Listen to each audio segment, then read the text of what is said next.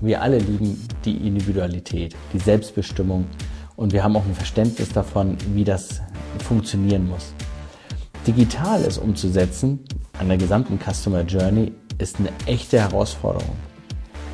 KI-Lösungen gibt es schon und die helfen dir auch bei der Umsetzung. Was hindert uns also?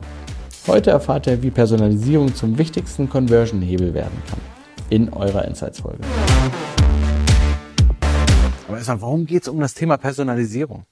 Wir glauben, dass Personalisierung einer der Schlüsselelemente für gute Customer Experience ist. Und gute Customer Experience ist dein Schlüsselelement, um dich von anderen abzusetzen. Nicht nur von den GAFAs, auch von den Marktbegleitern, aber schlussendlich, um deinen Kunden und das Kundenvertrauen zu erlangen. Wir glauben nicht an Kundenbindung, weil Bindung klingt nach Zwang, ist etwas Festes, was man ja festzorn will. Wir glauben an Kundenliebe, dass der Kunde selber sich dafür entscheidet, nicht gezwungen wird, sondern freiwillig in einer total langen Schlange auf das iPhone 6 in München wartet, obwohl ihn keiner zwingt. Oder zu Abercrombie in Fitch geht oder Moncler und dort in Schlangen bei minus 10 Grad in New York wartet, um in den Store reingelassen zu werden. Aber was ist das Besondere an diesen Firmen? Und wie kann man das vor allem im Internet digital abbilden? Und das ist Personalisierung. Und zwar empathische Personalisierung. Warum empathische Personalisierung? Ganz einfaches Beispiel. Stellt euch vor, du gehst in einen Laden rein, hier in Deutschland, und die Person, der Verkäufer würde dich begrüßen, wie in Amerika einfach üblich. Herzlich willkommen, schön, dass du da bist, kann ich dir helfen? Wir haben hier fünf Sonderangebote, komm sofort zu mir, ich helfe dir. Das ist too much.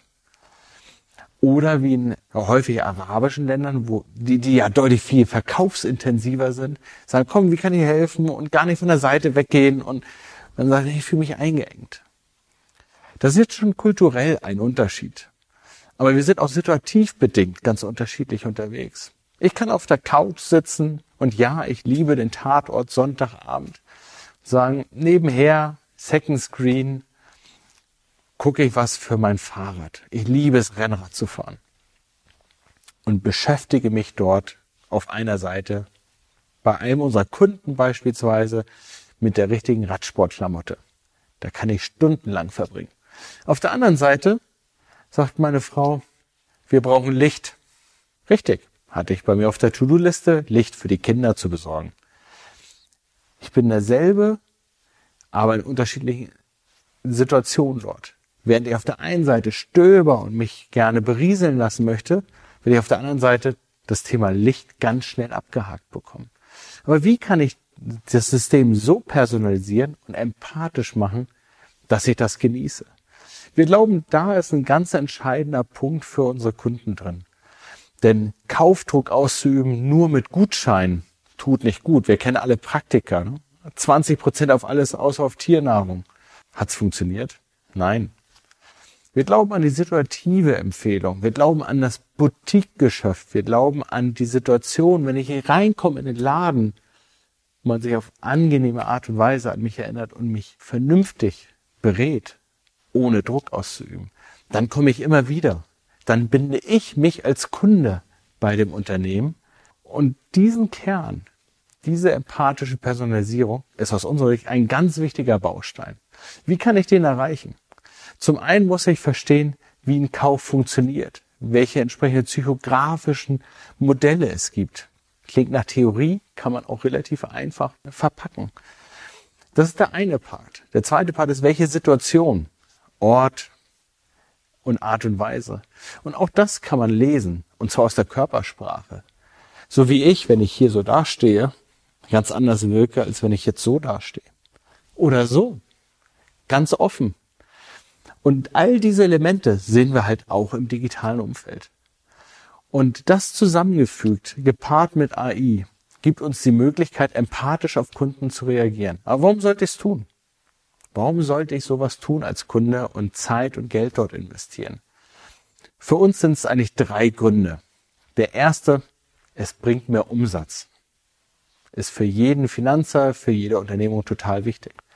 Der zweite, es macht den Kunden, deinen Kunden viel zufriedener.